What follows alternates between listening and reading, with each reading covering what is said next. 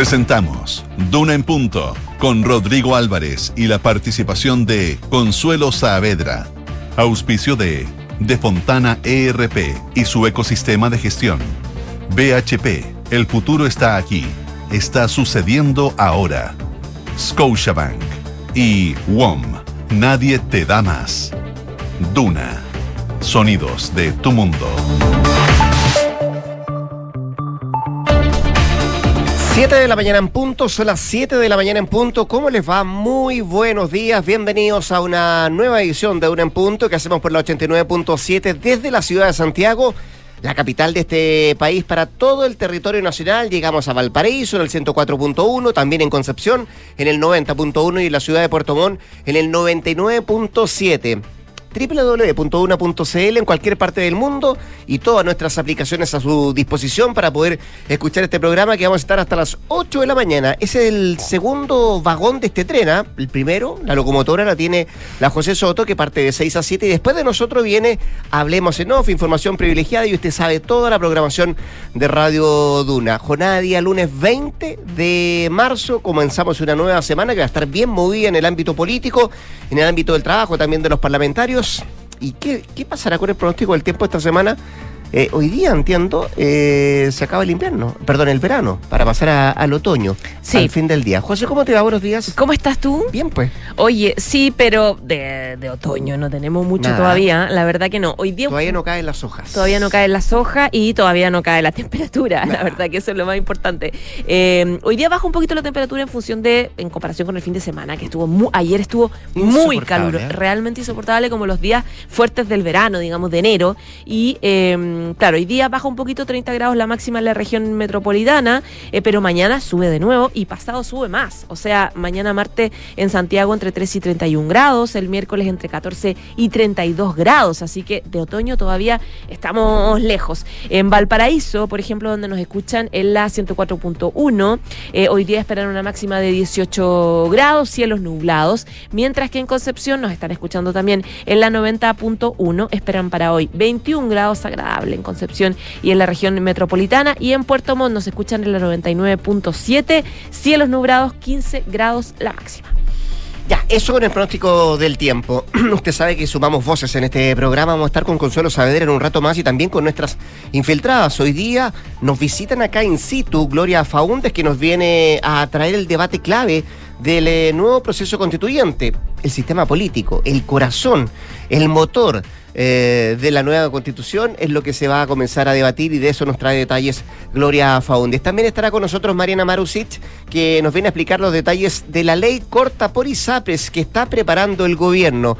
Em, se han ido conociendo cifras, eh, se ha ido despejando el tema, no hay mucho acuerdo, mucho eh, que decir de parte de las ISAPRES, se va a cumplir el plazo dado por la Corte Suprema y vamos a conocer detalles de lo que prepara el gobierno en materia de ISAPRES que están viviendo una situación eh, financiera bien compleja, bien eh, difíciles esas instituciones. Son las 7 de la mañana con 3 minutos, 7 con 3. Así partimos este lunes. Estamos recién arrancando y acá, acá nuestros titulares.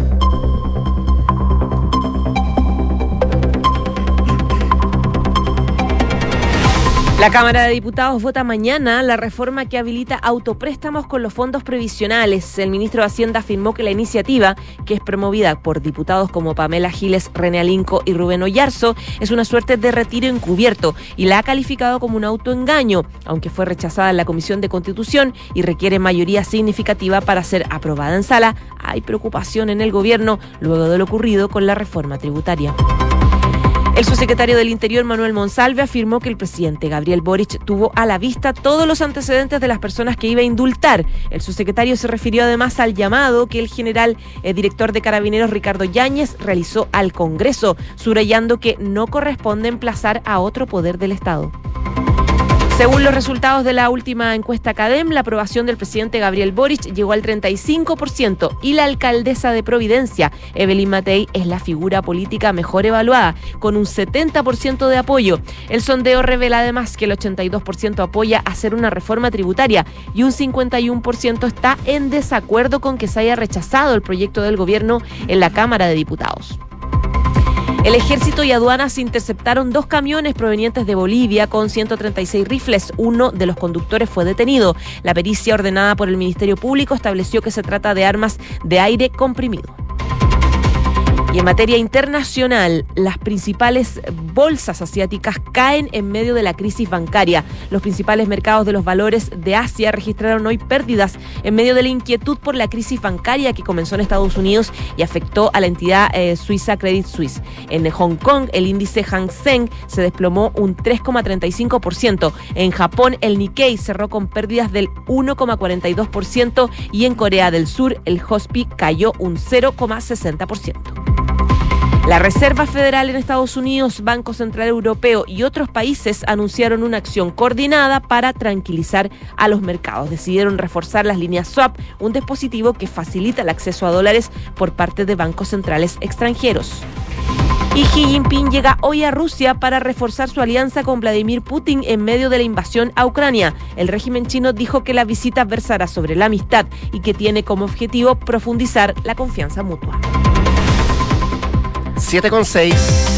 Vamos a detallar lo que está pasando en el eh, país. Se está transformando en todo un problema, en toda una piedra, en un zapato, el tema de los indultos para el gobierno del presidente Gabriel eh, Boric. Este otorgamiento de indultos que ha generado más de algún revuelo, particularmente a mm, comienzo de la semana pasada. Y vamos a tener esta semana también con, con varias cosas en carpeta a raíz de, de este otorgamiento de indultos. Indultos. Digo, de hecho, mañana deberá haber un pronunciamiento del Tribunal Constitucional, la votación en concreto respecto a si acoge o no la impugnación que fue patrocinada por senadores de Chile Vamos y también senadores de demócratas quienes buscan eh, se declare inconstitucional los actos del mandatario. A esto se suma que también mañana será la instalación de la comisión investigadora para conocer el procedimiento y también los fundamentos que llevaron a otorgar los indultos al presidente Gabriel Boric. Eso va a ser en la Cámara de Diputados y según lo que detalló ayer el propio presidente de la Cámara, Vladimir Osevich, la instancia tendrá como objetivo entre otras cosas, determinar si hubo irregularidades en el proceso y también las eventuales responsabilidades políticas detrás de estas, eh, comillas, potenciales irregularidades. Eh, una noticia que ha sido valorada de manera positiva por parte de los parlamentarios de oposición. Habló ayer el diputado Frank Sabuerbon, quien realizó también un emplazamiento al gobierno por haberse empeñado en ocultar la información respecto a la decisión que se tomó de indultar a siete delincuentes, decía él, a pesar de un informe negativo de Gendarmería que se oponía a dicha decisión. Más que un informe negativo, es un informe desfavorable que entregaba Gendarmería respecto a estas, eh, a estas personas. Bueno, ayer en tanto, el ministro de Justicia, Luis Cordero, recordó que la razón para entregar esos beneficios, esos indultos, está asociada a la paz social y a la crisis del estallido social de octubre del 2019, que es uno de los argumentos que también entregó el propio presidente Gabriel Boric em, hace un par de semanas atrás. Sí, eso sí, Cordero además dio cuenta que el 66% de las personas que son indultadas son reincidentes o tienen antecedentes penales previos. Indultar a personas que han cometido delitos previos es mayor de lo que uno cree, fue lo que dijo la autoridad de gobierno. Y de paso, también Cordero reconoció que el presidente Gabriel Boric no estaba al tanto de la última petición de indulto actualmente en tramitación y que no ha sido resuelta. Eh, Cordero detalló que la petición ingresó el 13 de enero pasado eh, al ministerio y que actualmente está tramitándose en la División de Reinserción Social. Es una pregunta que surgió ayer a Cordero a propósito de que el viernes pasado al presidente le dicen, bueno, usted estaba al tanto de que había una nueva petición de, mm, indulto para, para una persona detenida del 18 de octubre y la cara de sorpresa del presidente fue bien eh, explícita. Bueno, y efectivamente Cordero reafirma que el presidente no estaba al tanto de esa última petición de enero pasado. explica que no es el conducto regular llegar directo al presidente, sino que se hace a partir del Ministerio Claro, eh, puede ser sorpresa o no, pero dice, bueno, efectivamente no sabía, porque además hay un proceso eh, que está en desarrollo y el último, podríamos decir, el último escritorio que llega es justamente el del presidente. Todavía no ha llegado, de hecho no le ha llegado tampoco al ministro de Justicia, Luis Cordero, aquella petición que se había hecho el 13 de enero. Eh, otro que anoche salió a hablar también, diciendo que estaba todo en regla, todo en orden, fue el subsecretario Manuel Monsalve. Exactamente. Hoy día, ah, no, no hoy día, anoche, mm. en la noche habló el subsecretario Manuel Monsalve con tolerancia cero, donde afirmó, eh, primero que el presidente Gabriel Boric conocía todos los antecedentes de las personas a las que les dio el indulto en diciembre, incluidas las condenas previas al estallido social de octubre de 2019. Eh, esto pese a que en enero la vocera de gobierno Camila Vallejo había asegurado que el presidente no tenía acceso o no tuvo acceso a todos los datos y que si el presidente hubiese tenido todos los elementos a la vista, la situación hubiese sido distinta. Por lo tanto, abrió durante todos estos meses las dudas respecto de qué información tenía o no en sus manos el presidente al tomar esta decisión. Bueno, Monsalve dijo en este programa, Tolerancia Cero, que el presidente tuvo a la vista todos los antecedentes, eh, obviamente, de las personas que iba a indultar. Me imagino que eso incluye los antecedentes y, y los informes psicológicos y sociales negativos que venían de Gendarmería recomendando no indultar. Bueno, dice, evidentemente los indultos no fueron llevados a cabo bajo procedimientos administrativos. Eh, te saco de la discusión respecto eh, a las facultades constitucionales, te saco de la discusión, dijo, respecto de la legalidad de los indultos, pero evidentemente que eh, se le aceptó la renuncia a la ministra de Justicia y al jefe de gabinete del presidente. Lo que es evidente, dice el subsecretario, es que el presidente consideró que se había hecho de mm, que se había hecho de la manera que él esperaba, complementó el subsecretario. Monsalve defendió además la decisión del presidente Boric de otorgar esos beneficios y se mostró confiado en que el Tribunal Constitucional no finalmente no los va a impugnar, dice él. La Constitución planteaba es muy clara respecto a que esta es una facultad constitucional del presidente de la República y que todos los presidentes han usado esta facultad eh, que es expresa y clara de que es una facultad de un presidente de la República. Veo difícil, decía, que se pueda colocar en cuestión esa facultad que constitucional. Por otro lado, Monsalve comentaba los emplazamientos también que hizo el, em, al Congreso el general director de, de, Carabineros, Ricardo Yáñez, el basta ya, eh, para pedir que se agilice la tramitación de proyectos para otorgarle más resguardo a las policías, luego del el atropello y lamentable asesinato de este cabo Alex Salazar. Y eh, claro, algo que ya un poco había adelantado eh, Monsalve, que fue el primero en criticar a, a Yáñez, dice, la relación con Carabineros de Chile es una relación de colaboración, de respeto y eh, mucha cercanía. Dicho eso, dice, me parece que emplazar a otro poder del Estado eh, no es una función de un general de cargo, sostuvo. Palabras del subsecretario del Interior anoche. Em, deja solo recordar lo que decía Cordero, el ministro de Justicia ayer, bueno, que no, no hubo desprolijidad jurídica, al menos en el otorgamiento, y que el hecho de que hayan llegado informes desfavorables de Gendarmería no es el único eh, antecedente que se toma en cuenta o se pone a la mano para resolver respecto a, los beneficios o a los indultos que se otorgan. Es uno más dentro de una carpeta eh, inmensa, decía Cordero, pero y también recordó que no es primera vez que eh, se llevan adelante indultos a pesar de una mm, recomendación desfavorable de parte de Gendarmería, como un poco saliendo a eh, emplazar a exministros de justicia que habían dicho no recordar si en algún minuto se habían entregado indultos con eh, informes desfavorables de Gendarmería. Claro, pero hay algunas características que tenían los informes, como por ejemplo, que allá no me acuerdo qué nombres de los indultados, pero uno de los seis que están en el TC, que no distingue entre el bien y el mal, y el mal, digamos, que no es consciente de sus errores, que no tiene arrepentimiento, que esos son los que muchos expertos exministros también de justicia dicen que es inédito, que tenga ciertas características psicológicas y sociales que hagan que eh, sea más, haya sido más complejo, más polémico dar estos indultos. Ya, pues vamos a ver qué pasa mañana con la votación del Tribunal Constitucional, también con la implementación de la Comisión Investigadora en la Cámara de Diputados por el tema indultos. 7 con 13. Estás escuchando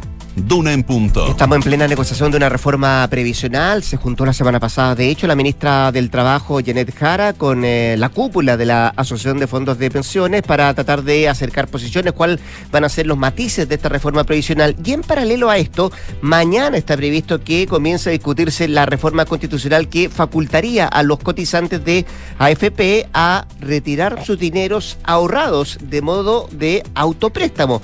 Aunque la propuesta establece que los montos deben ser reintegrados, a diferencia de los anteriores retiros de ahorros previsionales, la devolución se realizaría mediante una fórmula flexible. Al menos eso es lo que detalla el texto de esta reforma. Esta iniciativa, que es promovida por diputados como Pamela Giles, René Linco y Rubén Oyarzo, fue rechazada, recordemos en general, en la Comisión de Constitución de la Cámara, pero igualmente debe someterse a votación de la sala, lo que va a ocurrir a partir de mañana. Y desde el gobierno ha sido el ministro de Hacienda, Mario Marcel, el principal detractor de los giros de fondos de pensión afirmando incluso que este proyecto es una suerte de retiro encubierto y lo ha calificado como un autoengaño. Por ser una reforma constitucional, requiere del apoyo de 89 em, diputados para ser aprobada, es decir, va a necesitar del respaldo transversal de varias bancadas, tanto de la alianza de gobierno como también de la oposición. Por el contrario, al gobierno le bastarían 67 eh, votos para sepultar esta iniciativa por al menos los próximos 365 días, un año más. Sin embargo, el rechazo de la reforma tributaria eh, em, ha generado una cuota de, dicen muchos, de incertidumbre, lo que podría, pasar con esta votación el día mañana, por lo que fue em, donde en la moneda se em, encenderon un poco las alertas, las alarmas, ya no se sienten tan seguros, dicen, de un resultado holgado en contra de este, esta reforma de autopréstamo. Y este proyecto además constituye una suerte de apronte de lo que se va a ver más adelante con la reanudación del debate de un nuevo retiro en el mes de abril, ya que implicará una nueva medición de fuerzas entre los partidarios de los giros previsionales y quienes cuestionan que son una medida eh, populista que afecta a la economía y en particular la inflación. Así es que por ahora vamos a ver qué es lo que pasa mañana con esta reforma que busca un autopréstamo en los fondos previsionales y que podría ser la antesala de lo que va a pasar en abril cuando pueda retomarse después de un año la posibilidad de nuevos retiros de fondos de pensiones. A propósito de números, tenemos CADEM, ¿no? Sí, como siempre, la encuesta Plaza Pública CADEM eh, se dio a conocer en eh, las últimas horas y revela varias cosas. Primero, que la aprobación del presidente Gabriel Boric volvió a subir. Esto luego de haber tenido un descenso la semana pasada. El respaldo hacia la gestión del mandatario registró un alza de tres puntos porcentuales, llegó al 35%, que es la misma cifra que hace 14 días. El rechazo, la desaprobación volvió a bajar, llegó al 60% para Gabriel Boric, dos puntos porcentuales menos que la semana anterior. Junto con esto también se destacan otros datos que eh, por primera vez en lo que va de su mandato, el neto de aprobación de Boric, que es menos 25 puntos, es más alto en comparación al del segundo año de la presidenta Bachelet, que enfrentaba en ese entonces los efectos, por ejemplo, del caso Cabal. Por otro lado, la encuesta CADEM revela que eh, respecto de figuras con eh, mejor futuro político, la alcaldesa de Providencia, Evelyn Matei, es la figura política mejor evaluada, tiene un 70% de apoyo ciudadano.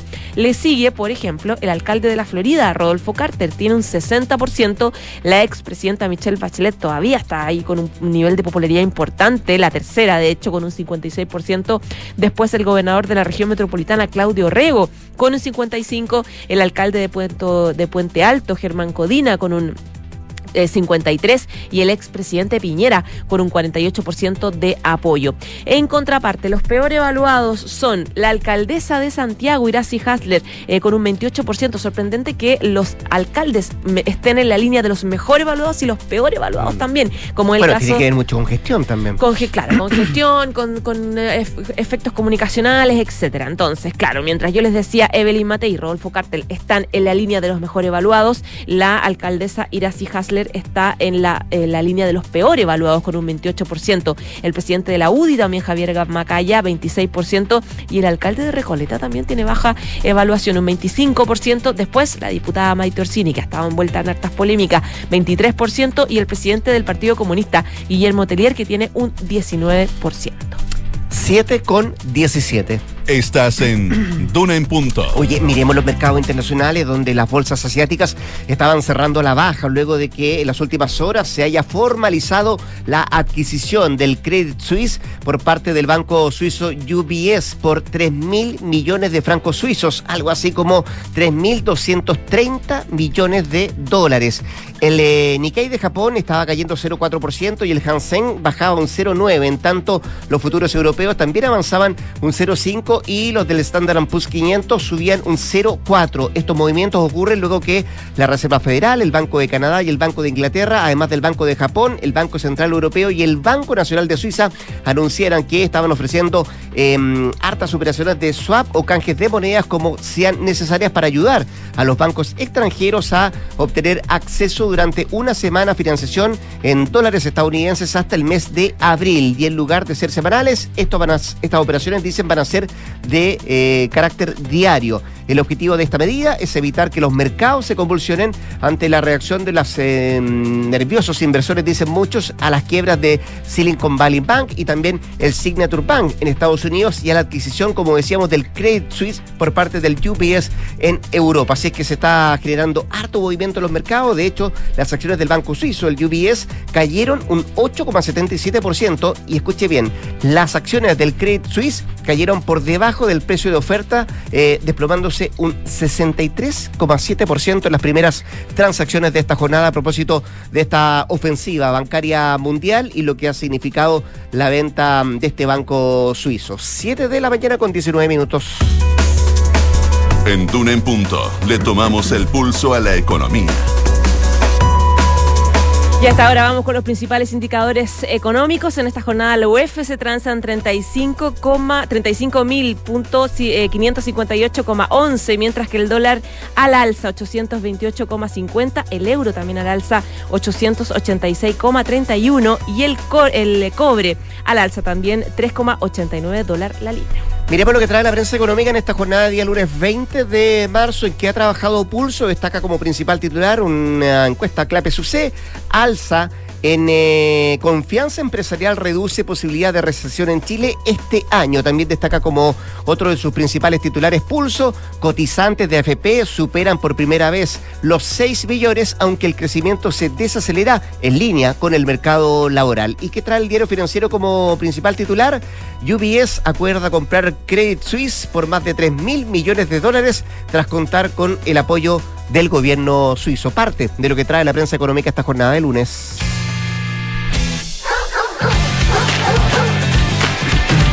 Escuchemos, escuchamos a James Addiction a propósito de que estuvieron en Lollapalooza 2023 que terminó ayer con 21 Pilots, pero claro, recordamos eh, lo que fue eh, la participación de eh, James Addiction a propósito de que su cantante Perry Farrell mencionó al presidente Gabriel Boric y desató la reacción de los presentes. Dice, escuché que tienen un nuevo presidente, comenzó diciendo Farrell y luego agregó que escuché que está haciendo las cosas bien y que es joven. También que marchó en las calles con ustedes o no, agregó el creador del Festival de Lollapalooza, el fundador de Lollapalooza. El discurso recibió vítores, aplausos y también pifia, obviamente, eh, al mandatario, aunque no hubo mayor revuelo. La mención a Boric se dio justo antes de interpretar Pix in Terminó bien, parece. Terminó bien, sí, terminó bien, exitoso, lleno. Habían problemas unos baños el primer sí, día. Hubo reclamos por, por colapso, por baños, sí. Pero ese es un clásico. De verdad insoportable salir de, del local. A propósito de la cantidad de gente que fue a Lola Palusa. Ya, pues con esta música nos vamos a la pausa. La José Soto vuelve a las 8 de la mañana para actualizarnos informaciones.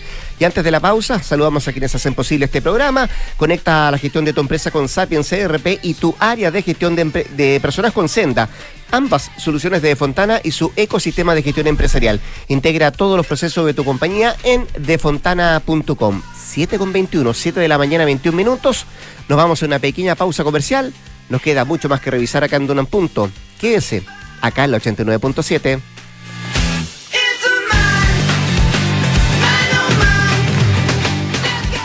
Control, llegó marzo y ya estamos en modo digital con Defontana. Inteligencia de negocios, check. Recursos humanos, check. Integración a bancos e e-commerce, check. Contabilidad y finanzas, check. Abastecimiento, check. Todo bajo control y eficiente. Mi empresa está lista para despegar. Prepárate para un año desafiante y despega la eficiencia con Sapiens de Defontana, el ERP para medianas y grandes empresas que te conecta con todo. Asegura tu cambio a Defontana ERP con nuestro nuevo migrador automático ahora en defontana.com. En Scotia te damos un impulso para diversificar tus inversiones a un bajo riesgo. Hasta el 23 de marzo. Nuevo fondo Scotia estructurado deuda nominal con una rentabilidad no garantizada de hasta 10,9% al término del fondo, sin monto mínimo de inversión y ventanas de liquidez trimestrales libres de comisión. Encuéntralo solo en Scotia. Informes de las características esenciales de la inversión en este fondo mutuo establecido sobre reglamento interno y scotiabankchile.cl. La rentabilidad o ganancia obtenida en el pasado por este fondo no se garantiza en el futuro. Los valores de las cuotas en fondos mutuos son variables. Este fondo no se encuentra garantizado y por su naturaleza estará afecto a condiciones de mercado y por tanto el aporte podría exponerse a pérdidas parciales o totales de capital. Infórmese sobre la garantía de los depósitos en su banco o en cmfchile.cl. Marca registrada de Banco of Scotia bajo licencia. Proteger lo que más quieres es lo que nos hizo llegar a Chile, porque tenemos un compromiso con más de 100.000 familias a lo largo del país y seguiremos de norte a sur entregando tranquilidad a cada uno de esos hogares y negocios que confían en nosotros, porque cuando tú activas Verisur, nosotros activamos tu tranquilidad. Esto es Duna en Punto con Rodrigo Álvarez.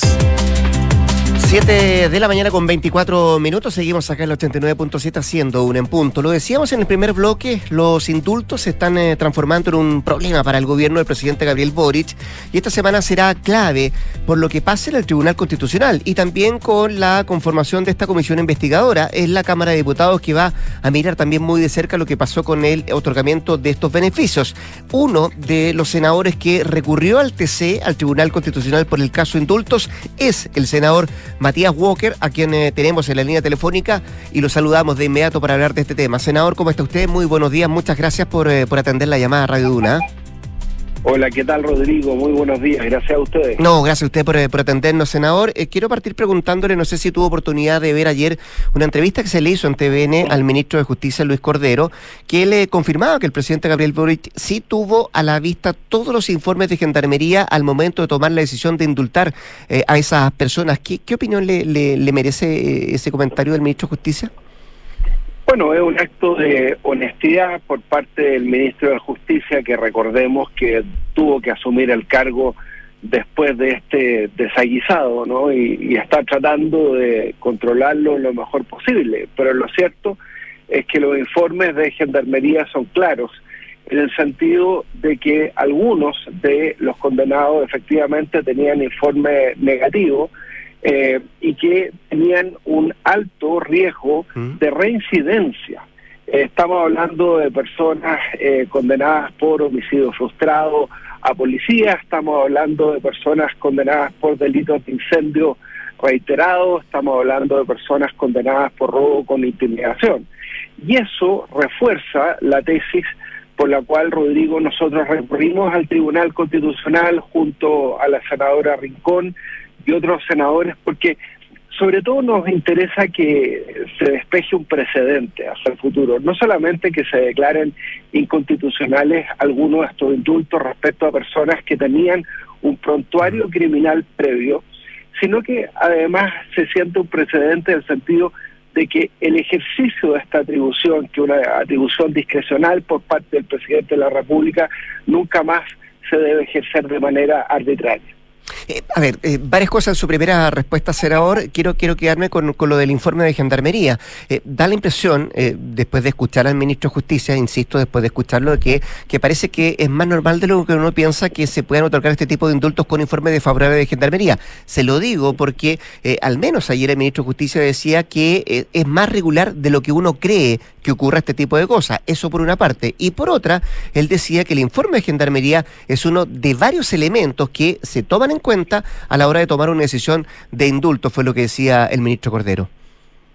Claro, lo que pasa, Rodrigo, eh, probablemente eh, los auditores recuerdan eh, el terrible caso del asesinato y violación de Ámbar, ¿cierto? Así es. Mm. Una niña en la, en la región de Valparaíso.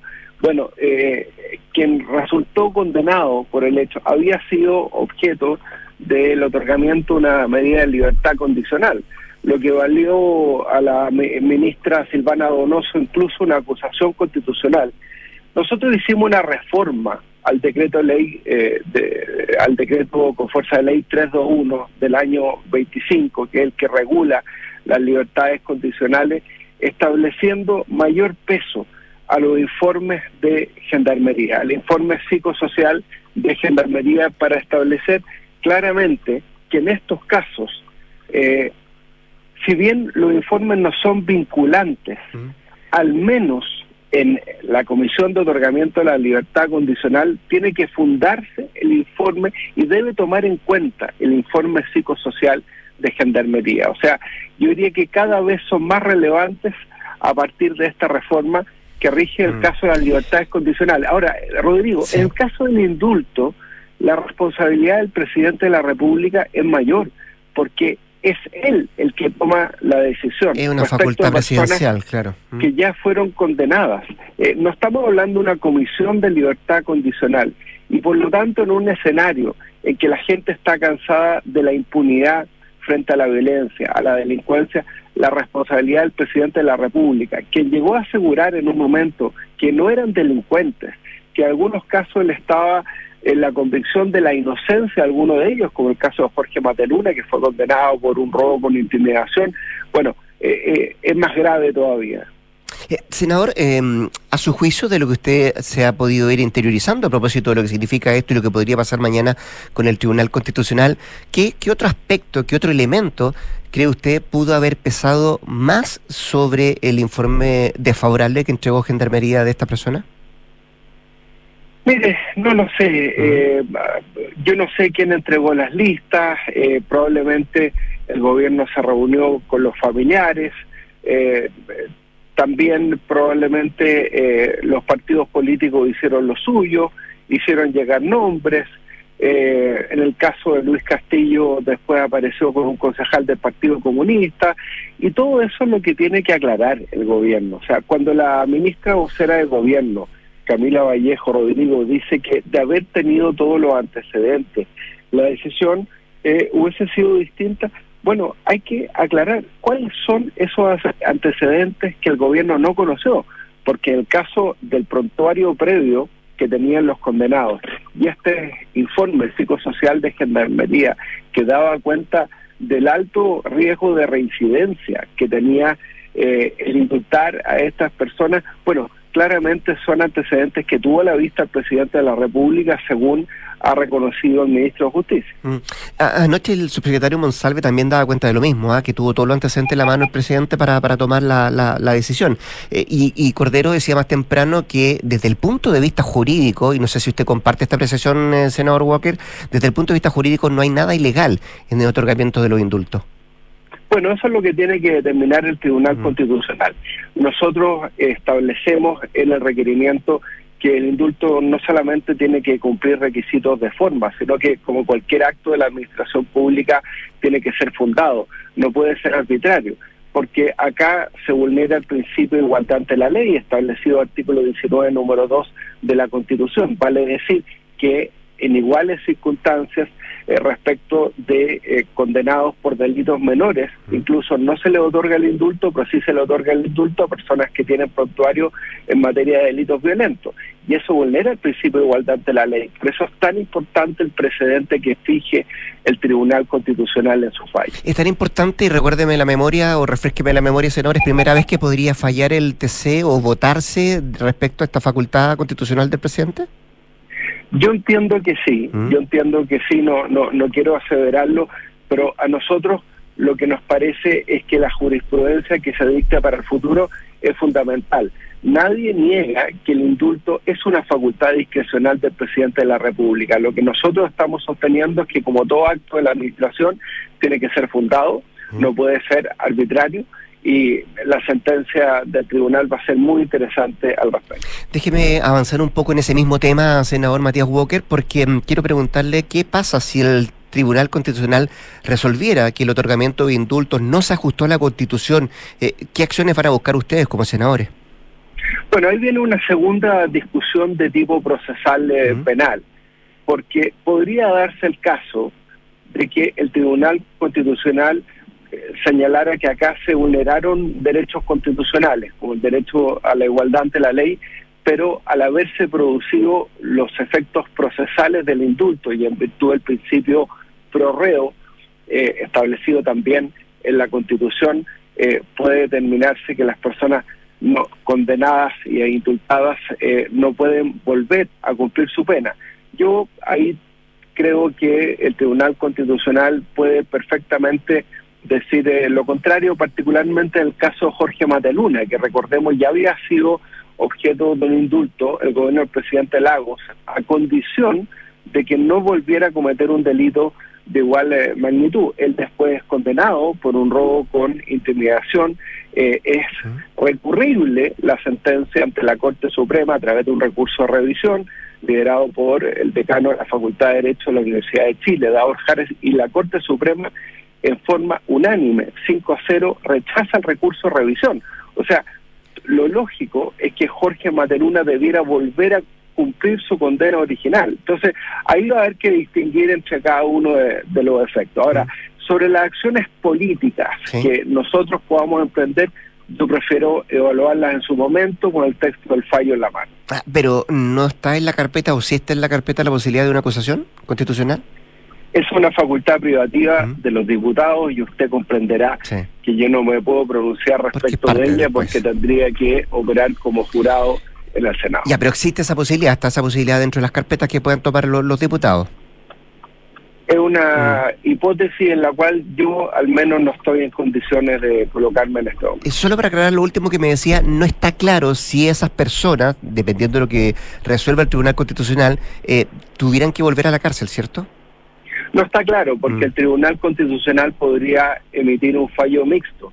Podría decir, mire, efectivamente, eh, acá hubo falta de fundamento, eh, el indulto se otorgó de manera arbitraria, se vulneró el principio de igualdad ante la ley, pero este acto administrativo ya produjo efectos mm. en virtud de la aplicación del principio pro reo. Pero lo lógico es que si el Tribunal Constitucional determina la inconstitucionalidad de los indultos, eh, como en derecho las cosas se deshacen de la misma manera como se hacen. Es que en definitiva deberán volver a cumplir sus condenas. ¿Y, ¿Y, hay otro camino, senador Walker, si es que efectivamente el Tribunal Constitucional resuelve que está todo en regla? No me imagino que el Tribunal Constitucional pueda sonallar antecedentes tan relevantes como estos informes de gendarmería que daban cuenta y advertían al Ejecutivo de el alto riesgo de, reincidencia eh, si es que se otorgaban estos indultos.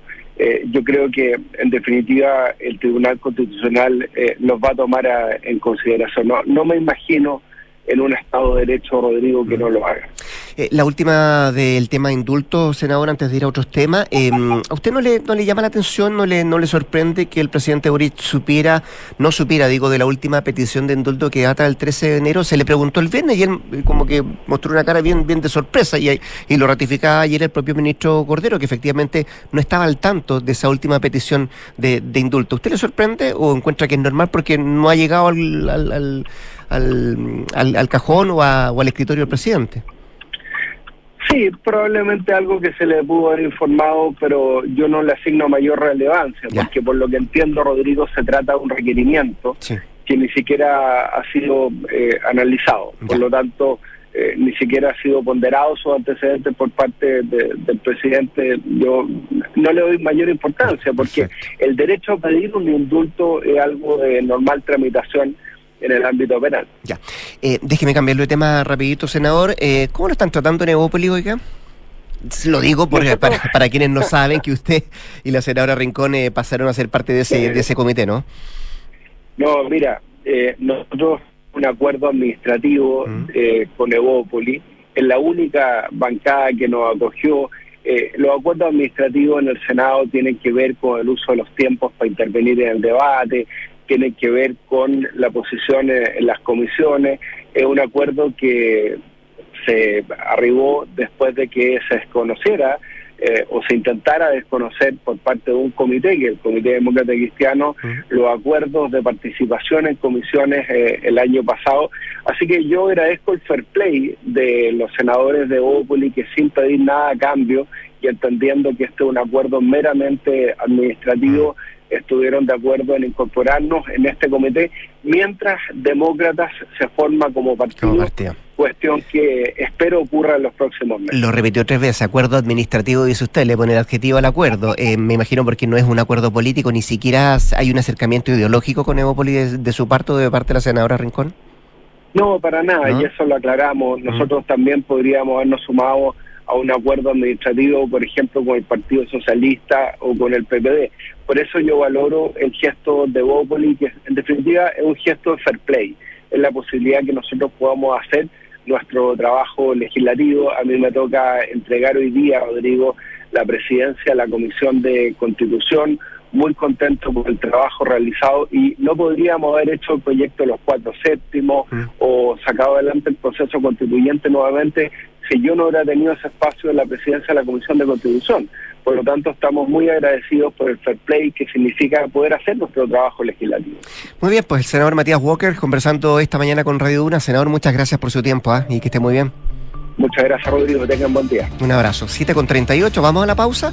Construir un mejor futuro está sucediendo ahora y son los recursos esenciales como el cobre que produce BHP en Chile los que ayudan a hacerlo posible. El futuro está aquí. Descúbrelo en bhp.com slash mundo mejor. Y en WOM te dan más red, más conexión y más gigas para que puedas conectarte, estés donde estés y a un precio justo, porque son la red 5G más grande del país y no van a parar. WOM nadie te da más. Pausa comercial y al regreso Consuelo Saavedra y nuestras infiltradas en Duran Punto, Mariana Marusic y Gloria Faúndes. En un ratito más, acá.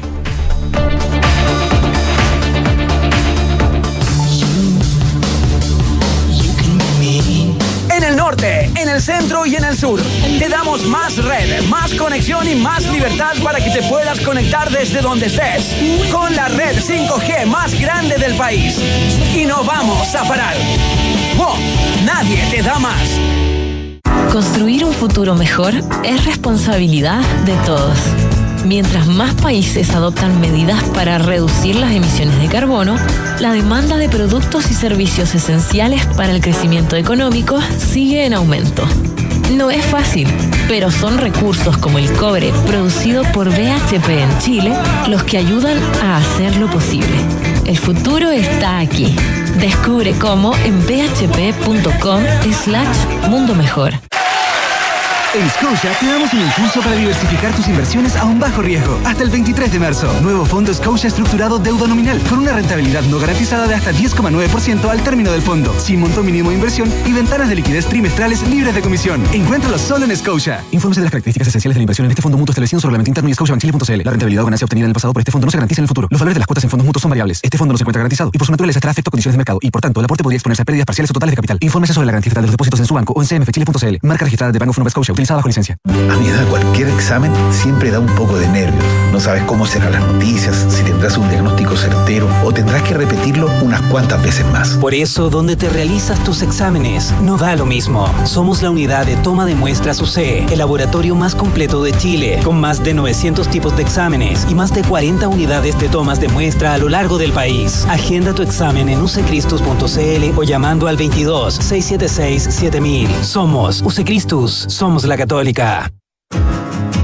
Proteger lo que más quieres es lo que nos hizo llegar a Chile, porque tenemos un compromiso con más de 100.000 familias a lo largo del país y seguiremos de norte a sur entregando tranquilidad a cada uno de esos hogares y negocios que confían en nosotros, porque cuando tú activas Verisur, nosotros activamos tu tranquilidad.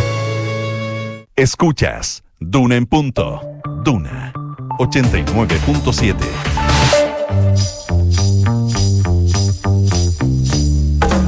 Son los infiltrados en Duna en punto.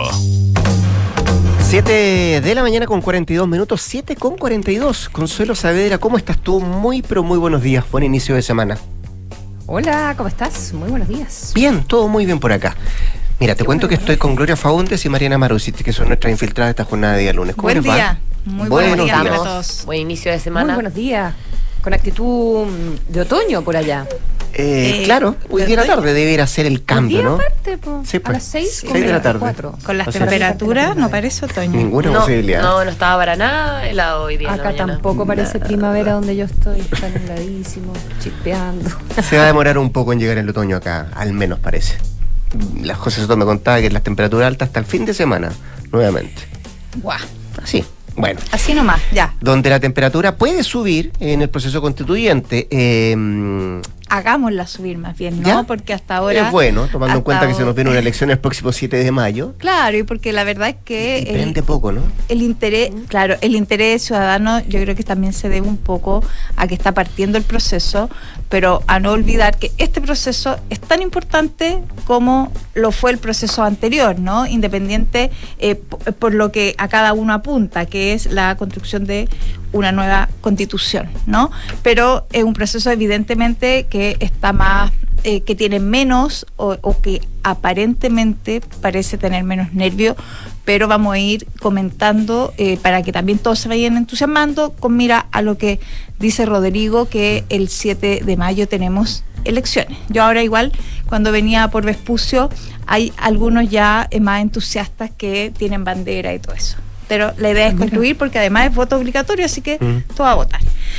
Pero vamos hablando de eh, las conversaciones que se van produciendo en este nuevo proceso. ¿Recuerdan ustedes las conversaciones clave del proceso anterior que, que fueron las que generaron mayor eh, conversación, fueron las que generaron mayor intensidad?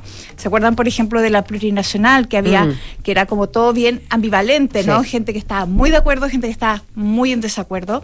El Estado Social de, eh, Democrático de Derechos, que también fue una gran conversación porque se eh, oponía a todo el concepto más subsidiario, ¿no? Que el que tiene la actual constitución y todo lo que generó la, por ejemplo, la eliminación del Senado, ¿no? Ciertas Sí, el discusiones político. Claro, ciertas discusiones que ahora no se van a dar porque de alguna manera están resueltas en las 12 bases de acuerdo que son nuestra como carta eh, nuestro marco no de conversación para este nuevo proceso constituyente allí y acá voy para poder ser también más eh, cómo se dice eh, explícita voy a, eh, obviamente ya no lo encuentro, pero está resuelto el tema del Estado eh, Social de Derecho, que es parte de una de las bases.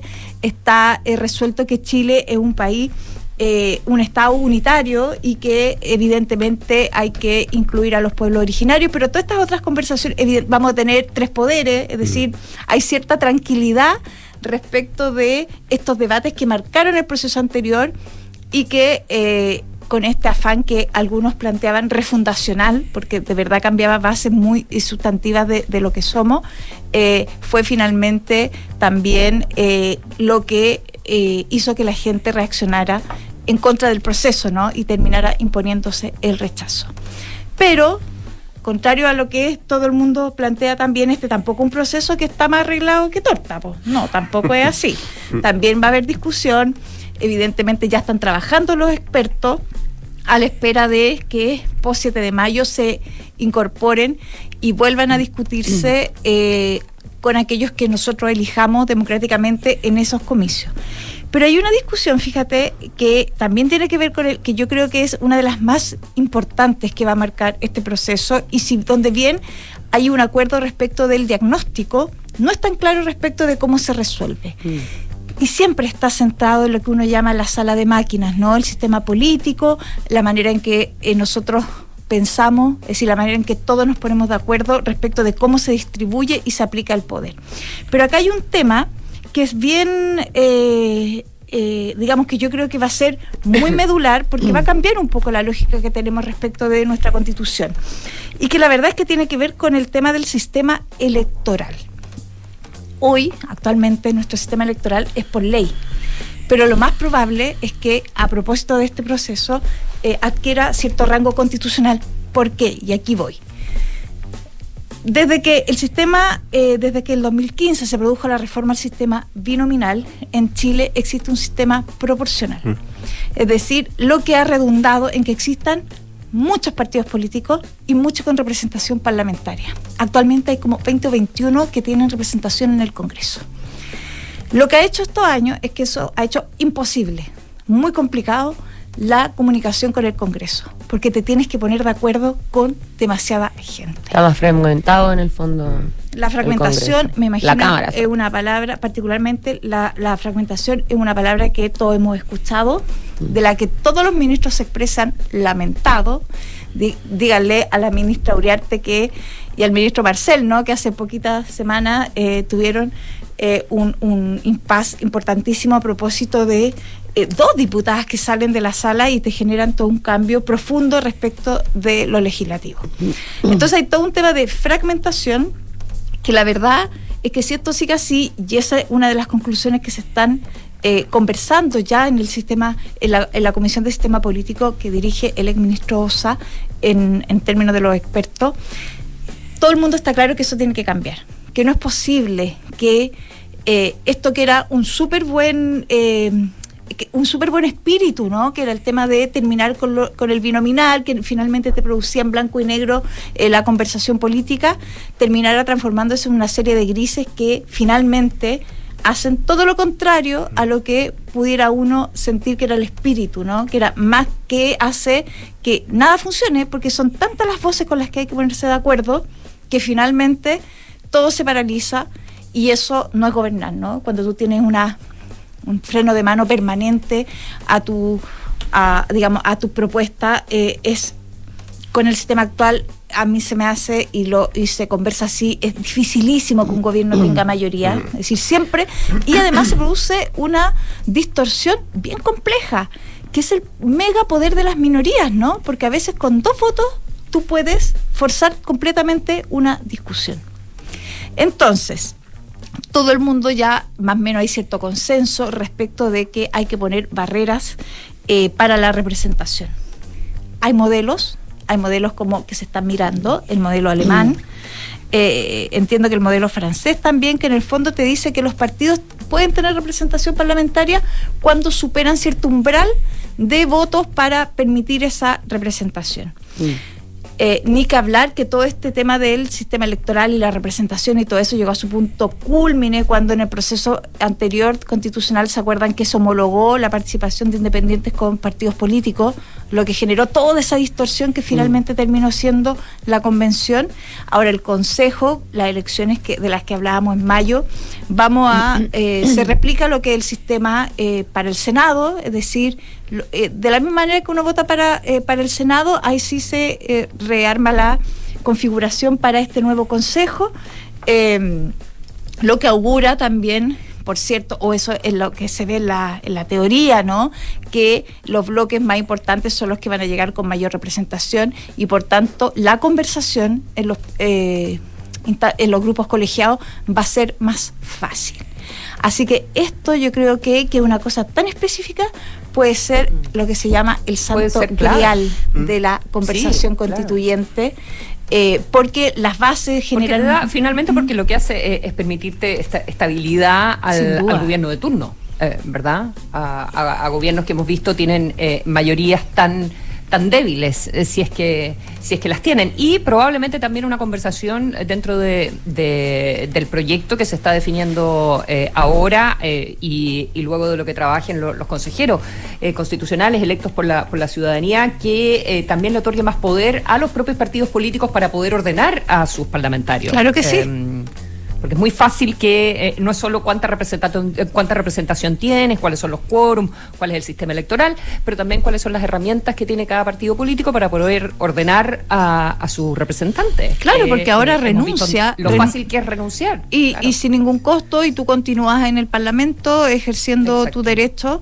Hay otras fórmulas en otras partes donde tú renuncias a, a tu partido y pierdes el escaño derechamente porque se entiende que es un espacio al que accediste en virtud de cierta representación y no eh, por ti y ante sí, ¿no?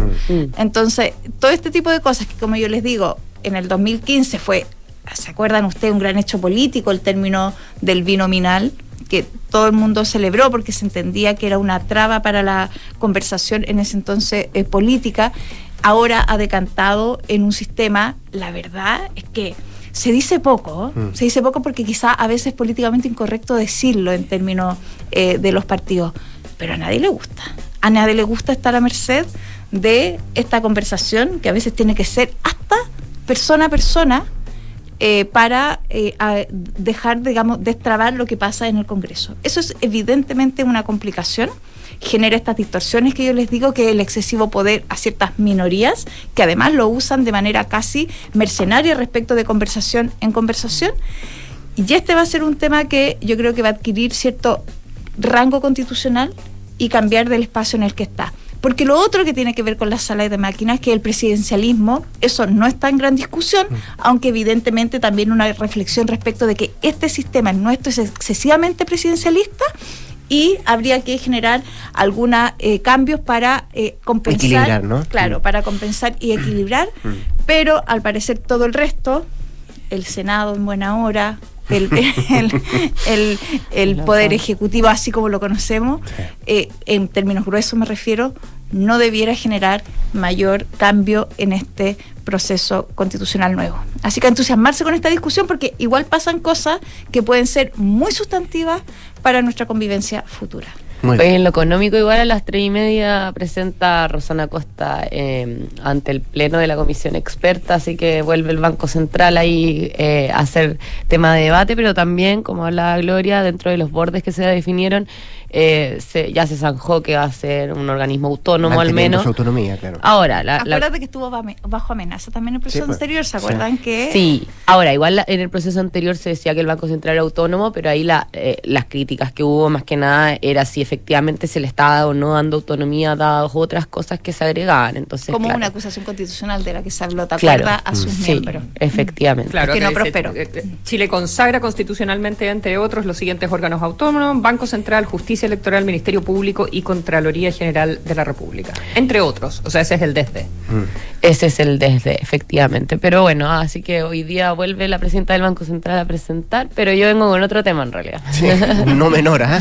Una ley, una pequeña ley corta. ¿ah? Sí, la ley corta de las ISAPRES que el gobierno se comprometió a ingresar este mes o a más tardar la primera semana de abril eh, para evitar una caída del sistema al momento de poner en marcha el fallo, eh, no solo trae medidas directas en relación al fallo, sino que también lo que busca este proyecto es hacer un reforzamiento de FONASA, dado que, eh, según han dicho ellos mismos, eh, han recibido ya a más personas, eh, dado todo el contexto que se está viviendo actualmente, han recibido a más personas desde FONASA, o sea, desde ISAPRES que se están yendo a FONASA, y ellos lo atribuyen no solo a temas económicos, que es, es el argumento que han dado hasta ahora las ISAPRES de por qué han registrado una de las mayores fugas en más de dos décadas.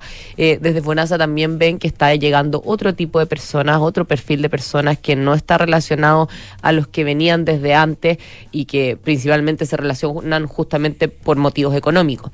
Entonces, en este contexto, el gobierno eh, lo, lo que ha hecho es en este proyecto que está preparando, incluir algunas cosas de reforzamiento de FONASA que el director de FONASA, Camilo Cid, ha empezado a dar a conocer en los últimos días más detalles, digamos, porque ya conocíamos el grueso de la propuesta, que básicamente es que FONASA va a licitar unos seguros, la, eh, que, que básicamente se crea una nueva modalidad de cobertura adicional. Las personas que quieren irse a FONASA pueden ir y pueden acceder a una red de clínicas que FONASA les va a poner, por ejemplo, sobre la mesa tres propuestas, una más cara, una más barata, con distintas redes de clínicas, cada uno eh, ve cuál le gusta y eso va a tener un costo adicional. Eh, ahí se, se va, eso va a ser licitado por FONASA, básicamente FONASA se hace cargo del 7%, pero lo, lo, que piensa el gobierno es como ya la gente está pagando más en ISAPRES, porque está pagando un 10% de cotización en promedio versus el 7% obligatorio, con ese diferencial lo que pueden hacer es pagar este seguro. Y eso es lo que ellos están haciendo. Ahora, ellos no le han dado a conocer esta propuesta a las aseguradoras. Eh, lo que esperan ellos es que las aseguradoras, si quieren tener detalles, se acerquen. Entonces no sabemos si es que eh, realmente les va, va, va, les va a parecer atractivo o no. Desde FONASA creen que sí, que esto va a parecer atractivo. Eh, calculan que los seguros pueden ir entre los 20 mil y 50 mil pesos, más o menos. ¿Pero son las propias ISAPRES las que serían las aseguradoras? No necesariamente. O sea, esto está pensado. ¿Pero podrían quizá? Podrían quizá. Es que sí, una de las cosas que trae justamente este proyecto y de los detalles que ha dado a conocer últimamente el director de FONASA es precisamente que eh, las ISAPRES, en caso de no querer seguir, siendo ISAPRES, dado todo el contexto que ellos dicen que hay incerteza jurídica, que esto en realidad no da para más, etcétera, si ellos quisieran, podrían transformarse en estas aseguradoras de segundo piso y quedarse con toda su cartera vigente como aseguradoras y no seguir siendo ISAPRE, si ellos quieren. Ahora, eso no implica que no tengan que cumplir con el fallo, o sea, los controladores tendrían que cumplir con el fallo y, eh, no sé, transformar el, el, transformarse de ISAPRE a, aseguradora, se pueden quedar con toda la cartera, pero obviamente eh, todos los beneficiarios o los afiliados de ese, de ISAPRE, que va a pasar a ser aseguradora, eh, van a poder decidir si es que continúan digamos, eh, como yéndose a FONASA básicamente y teniendo un seguro de la ISAPRE X, que ahora pasa a ser aseguradora X, o eh, se va a otra ISAPRE, por ejemplo. Oye, ¿y nosotros vamos a pagar lo mismo? Es decir, al final como que pago la ISAPRE y ahora después de que pagar FONASA y seguro, el mismo dinero. Eh, la verdad es que ellos desde FONASA... Pues el diferencial del 7%, pero va a igual. ¿no? Pero me están sugiriendo comprar un seguro. O sea, desde FONASA ven claro. que la gente va a pagar más o menos lo mismo que hoy está pagando en su, en eh, con este nuevo sistema. Eso es lo que calculan. Pero todo va a depender de si es que consiguen un mejor o peor precio del que están proyectando también en las licitaciones, porque esto seguro al final es oferta y demanda, ¿no? Eh, dudo mucho que puedan fijar precio, digamos. Eh, probablemente van a ofrecer un precio, pero si nadie se, se postula, ahí va a ir, puede variar todo eso, digamos pero esa es la idea que tienen ahora. Ellos quieren incluir a prácticamente todas las clínicas, al menos todas las grandes de, de la capital, eh, decía el director de FONASA, van a estar incluidas en esta licitación. Eh, va a haber distintos tipos de coberturas también.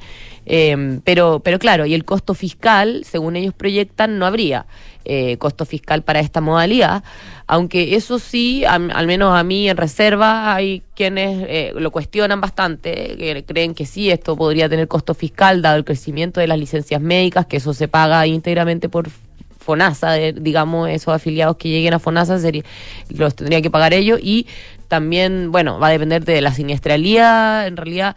Eh, si uno considera los últimos tres años, la ISAPRES con los ingresos que obtienen no les alcanza para costear todas las prestaciones y las licencias médicas. Entonces, claro, puede haber situaciones excepcionales en que sí eh, esto implique un gasto fiscal, pero, pero claro, lo que decía el director FONASA es que eso tendría que quedarse, digamos, en casos ultra excepcionales como una pandemia. Ellos no ven que permanentemente todos los años el fisco tenga que estar entregando recursos para esta modalidad porque ellos ven que se autofinancia con el 7% que aportan las personas. Oye, Eh, Mariana, ¿y cuándo decanta más o menos esta conversación? ¿Cuándo deberíamos tener más o menos? Digo yo, claro, qué es lo que va a pasar. Es que debería presentarse el proyecto ya ahora, este mes, probablemente va a ser la primera semana de abril, eh, porque la verdad es que todavía no está totalmente armado eh, y el gobierno se dio plazo hasta esa fecha.